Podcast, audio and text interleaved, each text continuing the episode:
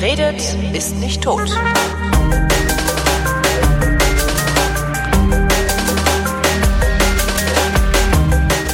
Hier ist sie, eine neue Ausgabe des Geschichtsunterrichts von äh, Wind und DLF Nova und aus Köln zugeschaltet ist Matthias von Hellfeld. Hallo Matthias. Ja, das ist irgendwie überraschend, nicht? Aber ich bin es. Ver Ja. Verblüffend, immer der selbe Ja. Typ. Es ist ganz komisch. Also könnte ja auch mal jemand anders kommen hier. Ja, dann gehe ich in Pension. Thema heute, äh, Wladimir Wladimirovich Putin. Ja, der geht nämlich nicht in Pension. Der geht nicht, der, der, der ist ewig, der ewige Putin ist, also der, Der Typ, es ist Putin. unglaublich, wie lange der Typ im Amt bleibt. Was ich übrigens, wo Ja. ich Wladimirovich sage, sehr lustig finde, es gab mal ein, ein Interview mit Putin, da saß der bei äh, Biolek. Als Biolek noch diese, diese Interviewsendung da im Mhm. ersten gemacht hat. Und Biolek hatte eben, ähm, auch gesagt, so Wladimir Wladimirovich, Putin, äh, was bedeutet denn eigentlich das Wladimirovich? Und er sagte, ja, das, so sagt man das halt, äh, ist halt so. Und Biolek hatte sich die ganze Zeit darauf gefreut, weil er irgendwo mal äh, gehört hat, Wladimir Wladimirovich, ich sage dir, dass das irgendwie eine besondere Verstärkung oder sonst was war. Und hat da minutenlang drauf rumgeritten und Putin wusste gar nicht, wie ihm geschieht. Ja. Und Bio hatte ja, der hat ja, hat ja immer, wenn Bio nervös geworden ist, hat er, hat er sich räuspern müssen. Und der hatte ja unterm Stuhl, unter der Armlehne eine Räuspertaste. Und immer wenn er sehr nervös war, hat, es, hat er das nicht geschafft, die rechtzeitig zu drücken. Und dann hat das dann nach diesem Wladimirovich-Stück, hat es dann ständig so, ein, so abgehackte Sätze von ihm. Das ist alles, was ich über Putin Ja. weiß. Naja, außerdem ist Naja. er Chef in Russland. Ja, So, Russland. genau. Also um den zu verstehen und, und irgendwie ja. hinzukriegen, warum dieser Typ da jetzt im Grunde genommen eine ganze Generation schon prägt, eigentlich auch schon fast mehr, da muss man so einen kleinen Rückschritt machen äh, Richtung äh, deutsche Einheit beziehungsweise Ende des Kalten Krieges, also Endphase Gorbatschow. Der tritt zurück Weihnachten ach- äh, 1991 am zweiten Weihnachtstag mit einer ziemlich dramatischen Rede oder am ersten Weihnachtstag äh, ziemlich dramatischen Rede, in der er also sagt, äh, das ist nicht mehr zusammenzuhalten. Ähm, Jelzin sitzt im Hintergrund und ist äh, der Chef der russischen kommunistischen oder der, der, der russischen Föderation, nicht der KP, die ist verboten, und ist sozusagen der neue starke Mann. Und ähm, Jelzin ist äh, dann innerhalb von ein paar Tagen sozusagen zu dem aufgestiegen, der er dann lange Zeit war, nämlich ähm, im Grunde genommen der mächtige Mann in Russland, der mit dem Westen handelte, der ähm, die Auflösung des Ostblocks sozusagen äh, akzeptierte und weitermachen ließ. Also er konnte die Auflösung des Ostblocks nicht verhindern, hat auch nichts dagegen unternommen. Und ähm, ja, also die Frage ist natürlich sehr berechtigt. Ähm, wahrscheinlich nicht, aber er hätte auf jeden Fall den Preis in die Höhe treiben können. Und ähm, er hat ähm, im Grunde genommen nicht viel dagegen gehalten. Mög- Also wir können jetzt, wenn wir ihm sozusagen Gutes unterstellen, hat er gesagt, dann ist es ein kluger Schachzug gewesen, weil er sowieso nichts hätte gegen machen können. Auf der anderen Seite wurde er ja im Westen tatsächlich auch so ein bisschen als der tumbe Tatebär bezeichnet und auch wahrgenommen, der dann schnell ähm, ja, ich wollte gerade sagen, alkoholkrank wurde oder war und der auch schon das ein oder andere Mal ziemliche Ausfälle und Ausfallserscheinungen äh, hatte. Ähm, also es war im Grunde genommen tatsächlich so eine Art ähm, ja Delirium, in das sich äh, dieses Land dann begab und das hat eine eine verheerende und äh, mindestens mal zweischneidige Konsequenz gehabt. Auf der einen Seite hat der Westen, also wir, sage ich jetzt mal, damit meine ich NATO, damit meine ich Europäische Union, damit meine ich auch uns in unserer Einstellung, diese wirklich massive Schwächephase ähm, der ehemaligen Sowjetunion in Anführungsstrichen ausgenutzt. Da kann man auch lange drüber diskutieren, weil so ausnutzen war es nicht, denn die Ostblockstaaten haben von sich aus gesagt, wir wollen sowohl in die NATO als auch in die Europäische Union eintreten. Beides ist passiert mit dem Ergebnis, dass, und das ist eben die zweite Seite, der Mensch in Russland auf seine Landkarte guckte und sagte, bis 1989 sah das so aus, dass das alles rot war bis ähm, zur innerdeutschen Grenze. Und jetzt sieht es so aus, dass alles, ähm, sagen wir mal, schwarz oder blau ist, ähm, bis äh, zur Grenze von Polen äh, zu, zur Ukraine und zu Weißrussland und zu uns sozusagen, dass es überhaupt keine Puffer mehr gibt, dass wir einfach jetzt tatsächlich im Grunde genommen ja, Backe an Backe mit dem ehemaligen Feind stehen, selbst wenn der sich nicht unbedingt als Feind uns gegenüber darstellt, aber es ist ein komisches Gefühl und wir sind auf einmal die Verlierer. ist eigentlich wir tragisch, tragisch, dass wir es noch nicht geschafft haben, diese Idee zu überwinden, dass hinter der Grenze der Feind lauert. Ja, ich, ich bin ja jetzt auch ähm, noch, sag ich mal, in ähm, Ende der 90er Jahre. Also ja, es ist bin jetzt 2019, wir haben es immer noch nicht überwunden, oder? Grad, Ja, ja, ich, ich sag mal, also, es ist jetzt ein bisschen anders geworden, aber äh, damals ist auf jeden Fall dieses Gefühl entstanden in äh, Russland, dass sie die Verlierer sind. Und das Ja. ist besonders dramatisch, weil bis kurz vorher hatte man ihnen ja gesagt, wir sind die Gewinner. Also wir haben den Zweiten Weltkrieg gewonnen, wir haben uns ein großes Imperium geschaffen. Und dass das alles marode war, dass das überhaupt nicht mehr funktioniert hat, dass sie total pleite waren, dass also spätestens nach Tschernobyl, was total viele Milliarden gekostet hat, um es zu deckeln und die Folgeschäden halbwegs erträglich zu halten oder die Konsequenzen auch zu bezahlen, ähm, das hat dem, dem Land den Todesstoß gegeben. Damit war wirtschaftlich nichts mehr zu machen und das Ding ist total an die Wand gefahren. Das war im Grunde genommen tatsächlich natürlich deren eigener Fehler oder das Systemfehler. Ähm, aber die Menschen in Russland haben das natürlich so nicht gewusst, weil man ihnen das so nicht gesagt hat. Aber sie erfahren jetzt auf einmal innerhalb einer Dekade, sage ich mal, dass ähm, der Westen im Grunde genommen sich wie in einer Landnahme alles das unter den Nagel gerissen hat. Ich sage das alles in Anführungsstrichen, was eben äh, einstmals zum Einflussbereich der glorreichen Sowjetunion gehört hat, ähm, selbst wenn die eben weder glorreich noch toll war, sondern ein völlig idiotisches, von aus von von oben gelenktes planwirtschaftliches Monster war, was eben nicht erfolgreich war. Und ähm, das aber, wie gesagt, haben die Menschen so nicht wahrgenommen und, oder die meisten von ihnen. So, und dann kommt eben mit Jelzin jemand, der auch im Ausland nicht besonders reüssiert und der also auch zum Teil in der Presse lächerlich gemacht wird, der auch in ihren eigener, in ihren eigenen Augen sich teilweise nicht gut benimmt und der einfach, ähm, ganz offensichtlich mit dem Job überfordert ist. Das heißt, der Feind dann- rückt an uns heran, der, Der Feind, Feind lacht rückt- über uns.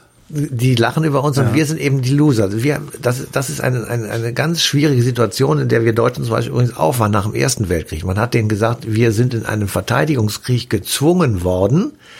Und als vier Jahre später der Krieg beendet wird, haben sie ihn weder verloren, also in den Augen der Soldaten und der Bevölkerung, und man sagt ihnen, ihr habt ihn angefangen. Ja. Das kriegst du so nicht auf eine Kante. Das geht eben nicht. Oder das ist auf jeden Fall sehr sehr viel Kraft dazu. Und die hast du natürlich auch nicht, wenn du dir Russland anschaust in den 90er Jahren. Ähm, du hast ja auch noch das Oligarchenproblem, die ja, das ist ähm, also das sich im Grunde der gesamten. Ökonomie bemächtigt Total. haben und Ja, äh, ja. der einfache äh, Mann auf der Straße, der hat davon ja so gut wie nichts abbekommen damals. Und der hat auch nichts zu fressen gehabt. ja, genau, das, das sagen. Also stimmt. hatten- Winterhilfe Russland, wir erinnern uns, ja, ja, ja. Ja, genau, also das war einfach, ähm, also ich will das jetzt, ich will nicht immer auf der Sowjetunion rumhacken und auf dem System in Osteuropa, das steht mir nicht zu und das mache ich auch nicht, aber ähm, die wirtschaftliche Situation in dieser Zeit war einfach eine schlichte Katastrophe. So, und äh, wir haben das arrogant, wie wir eben sind und wie auch manchmal unsere Politiker sind, das, ich sage jetzt einfach mal, für uns genutzt und haben einfach den Einfluss des Westens weiter gen Osten geschoben. Ja. Und wir haben auch waren nichts dagegen unternommen oder wenigstens mal dagegen Position bezogen, dass die Oligarchen handeln, wie sie handeln, weil das war ja, Ja. Marktwirtschaft, was die gemacht haben. Das ist ja eine tolle Sache. Ja, Noch, ne, noch so ein Baustein, der es den Russen schwer machen muss. Ja. Ja, genau. Also ich, ich sage, das ist, das ist für die, und wenn wir das heute verstehen, was da passiert, dann muss man das so ein bisschen mit einbeziehen. Deswegen komme ich auch überhaupt da drauf. Und das änderte sich eben, und das war sozusagen die Idee, die, die Putin hatte, das drehe ich zurück. Aber jetzt ähm, erstmal sozusagen auf einem, auf anderem Wege, als es im Moment der Fall ist. Putin wird von Jelzin sozusagen hochgezogen und zum Ministerpräsidenten gemacht, 1999 im August. Er war ja eigentlich, Also- er war ja eigentlich Geheimdienstmitarbeiter, sogar in Deutschland stationiert. Ähm, Genau, er war in der DDR stationiert, er war KGB-Mitarbeiter, er ist dann äh, in der Nomenklatura der KPDSU ähm, nach 1991, 92, als er wieder zurückgegangen ist, stieg er auf, war so mittlerer Hierarch, sage ich mal, also ein, ein, ein Genosse, der also durchaus in seiner Umgebung äh, auch schon bekannt war, aber eben von Jelzin dann ähm, als Ministerpräsident 1999 hochgezogen wurde, weil Jelzin hat eine ganze Reihe von Ministerpräsidenten verschlissen, die alle nicht besonders viel getaugt haben und auch nicht viel bewirkt haben. Und Putin ähm, war sozusagen jetzt jemand, der diesen Zustand beenden sollte. Und die beiden haben, das ist jetzt Spekulation, aber ich glaube, dass man das so sagen kann, haben sich insofern verständigt, als Putin dem Jelzin ähm, in die Hand versprochen hat, dass er also eine Strafbefreiung für ihn machen wird, so wie er ähm, dann auch den, das Amt des Präsidenten übernehmen würde, weil klar war, dass Jelzin ähm, das lange nicht mehr machen würde. Also einfach körperlich ähm, und geistig war er nicht mehr in der Lage dazu, dieses riesige Land ähm, zu führen. So, und ähm, damit war das Problem, sozusagen, man hat Jelzin immer vorgeworfen, es sei Vetternwirtschaft, es sei Ko- Korruption im Lande gewesen in hohem Stile und er sei darin verstrickt gewesen. Und jemand, der ihn einfach nur ablöst, um dann also reinen Tisch zu machen, der hätte ja sehr schnell auf die Idee kommen können, also Herrn Jelzin auch irgendwie vor den Kadi zu ziehen. Und Putin hat also gesagt, nein, das mache ich nicht und hat als allererstes, als eine der ersten Dinge ähm, beschlossen eben und auch verkündet, dass Straffreiheit für Jelzin herrscht. Und mhm. damit ist alles das, was eben Vetternwirtschaft und so weiter, Korruption, ähm, war damit vom Tisch und Jelzin und seine Familie konnten unbehelligt leben. So.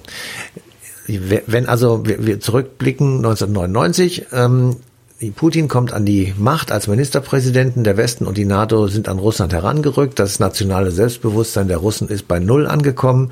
Sie sind von einer Weltmacht, die sie sich ja damals auch durchaus gefühlt haben und es auch möglicherweise wirklich waren. Militärisch zu einer Art Region. Ja. Zu einer, ja, man, man weiß immer nicht, ob die Dinge auch alle geflogen werden. Das ist wie bei okay, uns. Ja, okay. Fliegen die Flugzeuge. Das weiß man ja nicht. Hey, wir geben 40 Milliarden aus, ja, aber fett Ja gut, also man weiß nicht so genau, ob das alles wirklich so gewesen ist. Aber egal, sagen wir einfach mal Weltmacht. Sie sind dann nur noch eine Regionalmacht geblieben und sie waren eben nicht mehr auf Augenhöhe mit den Amerikanern und sie hatten eine Wirtschaftskrise, die es wirklich in sich hatte und die im Grunde genommen äh, eine Katastrophe dargestellt hat. Ja. Und ähm, Putin hat als allererstes ähm, gesagt, ich muss erstmal die ganze Innenpolitik aufräumen. Also ich muss ähm, vom Kreml aus, also von Moskau aus lenken, die innerrussische Innenpolitik, Politik für Menschen machen. Ich muss eine Wirtschaftspolitik machen. Ich muss auf jeden Fall das Problem mit den Oligarchen lösen.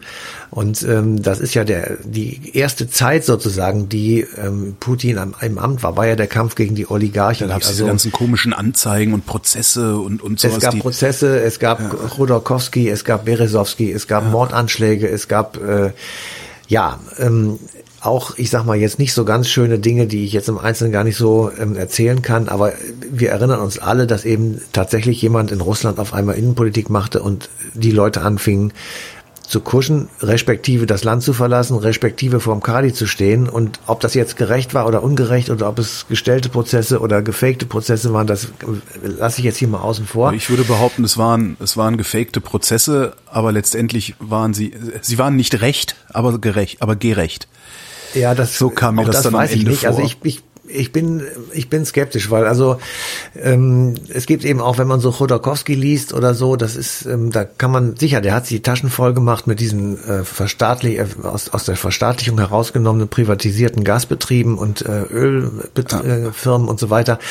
Ähm, das ist alles richtig, aber ob das so war, was man ihm dann da vorgeworfen hat, das ist auch Nee, eben, das, das meine ich, das meine ich damit. Also, die haben alle Dreck am Stecken, ja, weil äh, das Vermögen, das sie hatten, also das Vermögen, das sie hatten, um der einfachen Bevölkerung, ich sag mal, die Anteile an dem Volksvermögen wieder abzukaufen und damit reich zu werden, das Vermögen haben sie halt illegal ähm, beziehungsweise halblegal und Schattenwirtschaft, was es damals alles gab. Das ja, war ja also es ist auf jeden Fall ist es eine Katastrophe daher, gewesen. Die haben es zu Recht abgekriegt. Also ne, das, das Herz sagt Gerechtigkeit, der Verstand sagt, das war Unrecht. Das ist so ein bisschen das Problem dabei. Ja. Aber ich glaube, wenn du dann also, im Land bist und selber betroffen bist und selber nichts zu fressen hast, selber eine Lebenserwartung hast, die zehn Jahre unter der deiner Nachbarn liegt, ja, ja. dann ist dir das Recht erstmal ja, ja. nicht so wichtig. Also ich, wie gesagt, ich, ich, dazu bin ich zu wenig Kenner der russischen Innenpolitik dieser Jahre.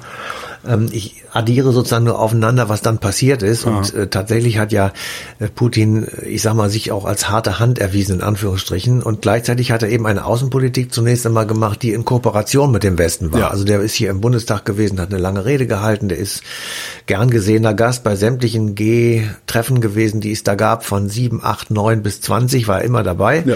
Der hat ähm, sich mit den amerikanischen Präsidenten, mit dem, mit der Bundeskanzlerin und so weiter immer getroffen und äh, war im Grunde genommen tatsächlich ein gern gesehener Gast im Westen und alle dachten, wow, jetzt ähm, sage ich einfach mal, normalisiert sich das Verhältnis so, dass man wirklich sagen kann, okay, die Russen, das sind ähm, unsere Nachbarn äh, im Osten Europas und Asiens und äh, sie, wir können also tatsächlich Kriege oder Stress oder ich weiß gar nicht, also ähm, ideologische Streitereien, das können wir alles vergessen. Und ähm, es wird alles gut und wir machen alles, es wird alles ganz prima. So, und ähm, es hat aber eben, und deswegen haben wir am Anfang so drauf rumgeritten, dieses Gefühl trotzdem immer noch auch in Russland bestanden, dass wir, dass Russland eben nichts davon hatte, sozusagen, dass Russland nicht ähm, auch belohnt worden ist, in Anführungsstrichen, dass äh, sie sich in diesem Ende des, in der Phase des Endes des Kalten Krieges unter Gorbatschow noch, ich sag mal, so zuvorkommt und so rücksichtsvoll und so zurück zurückhaltend auch benommen haben. Also dass man jetzt sozusagen auf einmal sagt, das ist äh, ungerecht gewesen. Wir äh, sind, wie soll ich sagen, also man kann ja fast sagen, die Verlierer. So, und damit sozusagen beginnt ein zweiter, eine, eine Veränderung auch in Putins Politik, weil er dieses Gefühl aufnimmt, auch möglicherweise um seine Macht im Lande selbst zu stabilisieren, dass er eben so sehr setzt auf äh, Russland, auf die Nation, auf äh, Symbole aus der Vergangenheit. Also ich habe jetzt ähm, so mal zwei Sachen rausgesucht. Die Nationalhymne-Melodie ähm, wird mit neuem Text versehen. Die rote Flagge mit dem gelben Stern, die ist im Militär immer noch, wird im, im Militär immer noch verwendet. Also ein bisschen Anknüpfung an die glorreichen großen Zeiten. Ähm, und gleichzeitig hat er aber auch vor kriegerischen Aktionen nicht zurückgeschreckt. Also wir erinnern uns an den Tschetschenienkrieg, wir erinnern uns an Aktivitäten Aktivitäten an den, in den Randbereichen Russlands, wo man ähm, islamistischen Terror hatte einerseits, wo man religiöse Unruhen hatte, wo man auch Autonomiebestrebungen hatte. Also ähm, man merkte auf einmal, Putin versucht sozusagen wieder Stärke zu demonstrieren und den Menschen dieses Gefühl auch zurückzugeben, wir sind wieder eine Macht, wir sind nicht eine Regionalmacht, sondern wir kommen allmählich wieder auf Augenhöhe mit den Amerikanern. Wir sind äh, eine eine, eine Nation, die auch in der Weltpolitik mitspielt. Und wenn du das bis zu Ende denkst, dann kannst du auch gucken, Syrien ist so ein Beispiel dafür, wo man sieht, der Mann macht jetzt jahrelang eine kostspielige außenpolitische ja. Intervention in die Syrien. Die nichts bringt. Also, die möglicherweise jedenfalls nichts bringt. Genau. Ja gut, so ich meine jetzt an an an an wie nennt man das denn? An Zinsen sozusagen. Also an da, da kommt ja nichts raus. Also es ist ja kein Bodenschätze, Öl braucht er ja alles nicht. Hat er ja selber. Ja, pass auf, aber die, es ist natürlich, es kommt möglicherweise etwas anderes dabei raus, dass du dann eben tatsächlich bei der Friedensstiftung oder bei ich, irgendwann wird es ja eine Art Frieden oder eine Art Veränderung dort geben und dass man dann einfach sagt, ähm, da ist Russland eine wichtige, spielt Russland eine wichtige Rolle. Ähm, wir müssen sozusagen darauf achten, dass eben Russland immer mit berücksichtigt wird und damit kannst du dann sozusagen transportieren zurück in dein Land. Aha, wir sind wieder Weltmacht, wir sind wieder auf Augenhöhe, wir sind ein gleichberechtigter Partner zur NATO. Und, das ist klar. Ein, einen innenpolitisch-moralischen Zins zieht er daraus. Das ist klar. Genau. Und ja, das ja. ist wahrscheinlich etwas, was ihm sehr wichtig ist. Das würde ich auch nachvollziehen können. Ja. Äh, genauso ist es ihm wichtig, dass er jetzt eben Waffen an die Türkei liefert, den NATO-Partner Türkei und dass die Amerikaner das also irgendwie ganz äh, komisch finden finden und nicht amused sind. Also insofern ähm, merkt man schon, dass er eben tatsächlich auch da mitspielt, wo wir sozusagen dann auch schmerzempfindlich sind. Und das, das für uns größte Beispiel ist natürlich die Ukraine, beziehungsweise die Ostukraine und die Krim, ähm, wo wir auf einmal uns anders verhalten, als wenn die Amerikaner in Venezuela einmarschieren. Ja, mhm. also äh, da sagen wir völlig souverän, ja, das ist amerikanischer Vorhof. Ähm, das kann man als Interessenspolitik der eigenen äh, Hemisphäre sozusagen betrachten. Ähm, und nichts anderes ist das auch in der Ukraine mit Russland. Da allerdings sagen wir, da werden die Menschenrechte verstoßen. Jetzt kann man natürlich sagen, da gibt es Tausende von Toten, da gibt es tatsächliche Betrügereien, also dass du deine eigenen Soldaten ohne Epauletten dahin schickst und dann sagst, ich weiß gar nicht, wer das ist. Das ist natürlich wirklich auch Verarschung der Welt. Ja. Äh, die Amis machen das offen und sagen, das sind unsere Jungs und die feiern sie groß und sagen, wir haben in Venezuela, also jetzt Beispiel, nicht tatsächlich ähm, aufgeräumt und haben da also die Dinge verändert. All sowas ist ein bisschen anders, aber ähm, letzten Endes kommt es aufs Gleiche raus. Die beiden großen Staaten in unserer unmittelbaren Umgebung versuchen einfach ihre Einflussgebiete abzusichern und dazu gehört eben beim einen die Ukraine, beim anderen Venezuela oder Kuba oder sonst irgendetwas. Mhm. Und ähm, wir messen da so ein bisschen mit unterschiedlichen Maßstäben. Und was wir im Moment erleben, glaube ich jedenfalls, äh, ist tatsächlich eine derartige Verhärtung, dass ich mir schwer vorstellen kann, wie man mit diesem Personal, das zurzeit agiert, da wieder rauskommt. Ähm, weil alles, was ich sehe und was ich mitkriege, äh, läuft sozusagen darauf hinaus, dass es nicht gerade wieder einen neuen Kalten Krieg jetzt im Sinne des ehemaligen Kalten Krieges gibt, aber eine veränderte Form dieses Kalten Krieges ist offenbar wieder im Anmarsch oder auch schon da. Also vor allen Dingen eine unübersichtlichere. Früher waren, ich, ja, ne, früher waren die Verhältnisse, ja. früher war die Welt in Ordnung im wahrsten Sinne des Wortes. Das, ja, ja. das war absolut geordnet. Du wusstest, was wo ist und was wie gemeint ist. Und heute weißt du es halt überhaupt nicht mehr. Ja. Genau. Und das ist einfach wirklich sehr unüberschaubar und sehr schwierig geworden und die Koalitionen ändern sich auch sehr schnell schnell und ähm, die sind auch so willkürlich geworden, dass also gerade in diesem Syrien-Konflikt kann man das wunderbar sehen. Ähm, die einen unterstützen die Kurden und die anderen bekämpfen sie, aber sie sind eigentlich aus einem Lager.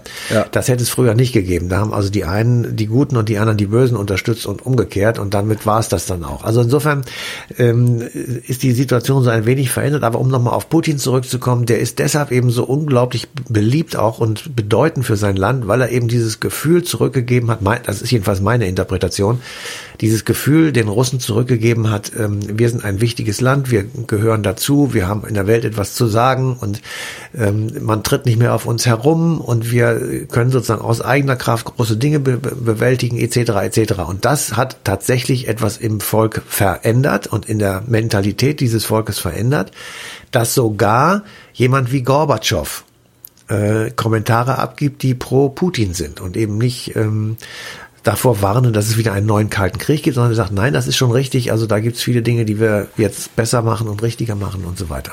Aber muss Gorbatschow das nicht sowieso machen, weil er dermaßen unbeliebt ist bei den Russen, äh, dass das seine letzte Chance ist, seine Rente nicht zu riskieren? Nein, nein, also nein, nein, also äh, da müssen wir uns keine Sorgen drum machen. Gorbatschow ist jetzt, glaube ich, 87 okay. und ähm, das, äh, das ist nicht sein Motiv. Sein Motiv ist, äh, glaube ich, ehrlich tatsächlich zu sagen, äh, da hat sich was verändert und das finde ich gut. Und ähm, er kritisiert die Amerikaner stark. Ähm, er hätte, ich, ich wünsche mir so im Nachhinein, er hätte das damals mal auch gemacht und es hätte sich nicht einfach nur so rumschubsen lassen und ähm, ja, ich habe den ja mal erlebt. Ne? Ja, ich habe den ja mal erlebt und auch mit mit dem alten Busch zusammen, ähm, wie die, also wie der da noch, der, Jahre nachdem das alles schon längst über die Bühne war, wie der Ami da den Russen behandelt hat, da habe ich hinterher gesagt, sag mal, geht's noch? Haben die das mit euch immer so gemacht? Hat er gesagt, ja, wir wurden von denen immer so rumgeschubst. Also die sind, ähm, das ist tatsächlich nicht so wahnsinnig gut gelaufen. Und das Ergebnis ist eben diese totale Verhärtung. Und wenn du jetzt so einen wie Herrn Trump siehst auf der einen und Herrn Putin auf der anderen Seite, dann kann ich mir wirklich nicht vorstellen, wie das wieder zusammengehen soll. Also jedenfalls im Moment kann naja, oberflächlich sieht's ja so aus, als würde es zusammengehen. Ne? Also das ja, scheinen die besten Kumpels zu sein. Aber naja, nee. ist das glaubwürdig? Nein, das ist natürlich nicht glaubwürdig und äh, äh, nein, also der, der, der, das ist das krasse Gegenteil. Also ich glaube, dass die beiden sich nicht besonders toll finden und dass sie allenfalls Frieden halten, weil sie Angst haben, dass der andere einem noch größeren Schaden zufügen kann, als es ohnehin schon passiert. Also also egal, das ist meine persönliche Meinung, ob das wirklich so ist, kann ich nicht so ganz genau beurteilen, aber ähm, das kann ich mir im Moment nicht vorstellen. Drängt sich die Frage auf, wer kann dieses ja, Problem lösen? Wer kann, wer, wer kann den Karren aus dem Dreck ziehen? Wir Europäer hätten das gekonnt, wenn wir ein bisschen moderater mit Putin umgegangen wären, oder? Äh, nee, auch nicht. Also das Problem, in dem wir uns befinden, glaube ich, ist, ähm, dass wenn selbst wenn wir sagen würden, also sie zurück zwei, ins Jahr 2004, wo ja die ähm, Osterweiterung passiert ist, wenn wir gesagt hätten, nee, wir wollen nicht, wir wollen nicht den ganzen Ostblock in der EU haben, einfach mhm. weil wir dann zu viel den Russen zu nahe kommen und bla bla bla dann hätten wir die osteuropäischen Staaten derartig am Hals gehabt, ähm, weil die wollten dringend in die Europäische Union. Ähm, und man kann jetzt dahinter vermuten, dass die einfach ein ganz schnelles Boot suchten, um möglichst weit weg von Russland zu fahren. Mhm. Weil die Gängelung und die Unterdrückung, die durch die Sowjetunion ähm, über wirklich Jahrzehnte stattgefunden hat, die sitzt tief. Ja. Und äh, das Misstrauen war sehr groß. Ja, die sitzt so tief, dass es heute funktioniert, zu behaupten, die EU wäre genau das Gleiche und würde das zum Beispiel, was zum Beispiel. Völlig absurd. Ne? Also. Ja, ja, genau. Und und das, da kann man also das hätte für uns große Probleme bereitet, weil das unsere unmittelbaren Nachbarn sind. Und wir waren damals der Meinung, und die ist auch richtig gewesen, dass wir im Grunde genommen aus der EU so eine große Friedensnummer machen und dass wir einfach versuchen, alle, die da drin sind, ähm, werden Brüder und mhm. Schwestern und damit hört der ganze Kriegkram und der ganze Unsinn hört dann auf. Und wir versuchen sozusagen über wirtschaftliche Ausgleich und Angleichung der Lebensverhältnisse und so weiter ähm, das Leben auf diesem Kontinent besser zu machen. Da war zunächst mal kein expansiver Wille hinter. Da war nicht, ähm, das war nicht die Idee sozusagen äh, zu sagen, damit rücken wir jetzt den verdammten Russen endlich mal auf die Pelle. Das wirklich überhaupt nicht. Mhm. Aber man hätte es vielleicht ahnen können und man hätte sagen können, vielleicht warten wir noch ein bisschen, vielleicht machen wir parallel dazu ein Arrangement mit Russland und versuchen dort eine Freihandelszone zu erreichen oder irgendwie sowas. Mhm. Das gleiche kann man ja auch jetzt überlegen mit der Ukraine. Die Ukraine will ums Verrecken in die Europäische Union ja. und das ist, wenn wir das tun, ist das das Ende der Europäischen Union, weil das würde nicht gut gehen. Und ähm, das ist ein Dilemma. Ich bin mir nicht sicher, wie wir da rauskommen. Also ich weiß es nicht. Muss Putin erst weg? Also muss der ja. wegsterben, äh, aus, aus dem Amt scheiden, dass da irgendwie jemand Neues kommt? Oder hat der seinen Nachlass so gut geregelt, dass es so weitergehen würde oder sogar noch schlimmer würde? Also weil was man ja sieht, ist diese Destabilisierung, die von Russland ausgeht, ja. überall hin. Also beides ist natürlich möglich. Ähm Ich bin mir nicht sicher, ob er schon seine Nachfolge geregelt hat oder ob er da jemanden im Kopf hat oder so, das weiß ich nicht. Ich setze auch so ein bisschen auf eine andere Generation von Menschen, die sowohl bei uns als auch bei denen äh, dann irgendwann so das Ruder in der Hand hat, dass sie auch bestimmen und nicht einfach nur auf der Straße demonstrieren. Ähm, insofern glaube ich einfach mal, dass da Leute heranwachsen, und zwar auf beiden Seiten, die Politik anders begreifen, die Frieden anders begreifen, die äh, Partnerschaft anders begreifen zwischen Staaten und da möglicherweise auch andere Akzente setzen, weil du kannst natürlich eine gewisse Zeit lang das ähm, von älteren Herrschaften regeln lassen, aber irgendwann ist das dann auch vorbei. Also dann treten die ab und dann gibt es halt jüngere Leute, die das machen und die sind eben auch einfach anders sozialisiert, die haben andere Ideen im Kopf und bei denen hoffe ich einfach im Übrigen, das gilt auch für uns, also in der hm. Bundesrepublik oder in der Europäischen Union, bei denen hoffe ich einfach darauf, dass sie bestimmte Dinge anders machen als wir oder als diejenigen Politiker, die jetzt am Start sind, weil deren Verknüpfungen und Verbaselungen, die kann ich, glaube ich, jedenfalls, kann ich mir nicht vorstellen, dass die noch auseinandergehen. Das glaube ich nicht. Also ich glaube, dass das wirklich, ähm, solange der Putin da in Russland so verbittert und verbiestert auch ähm, bestimmte Positionen vertritt und auch Dinge tut, kann man das zwar nachvollziehen und man kann sagen, ja, das kommt alles da und daher, aber richtig drauf reagieren kann man nicht, weil das ist einfach schwierig. Solange der da in der Krim sitzt und in der Ukraine sitzt und einfach Menschenrechtsverletzungen begeht und zwar in großem Stil und einfach sagt, da hat es eine Volksabstimmung gegeben. Ich meine, das ist ja lächerlich und ähm, das ist Verarschung. Jedenfalls für uns. Das Problem ist, dass es uns, wie du eben schon sagtest, schwerfällt, mit dem Finger drauf zu zeigen, weil wir selber so drauf sind. Wir, der Westen. Ja, es ist, es, ich sag ja, wir, wir haben, das ist wirklich. Das haben wir, das haben wir versäumt, ja. Ja, das stimmt. Matthias von Hellfeld, vielen Dank. Bitteschön.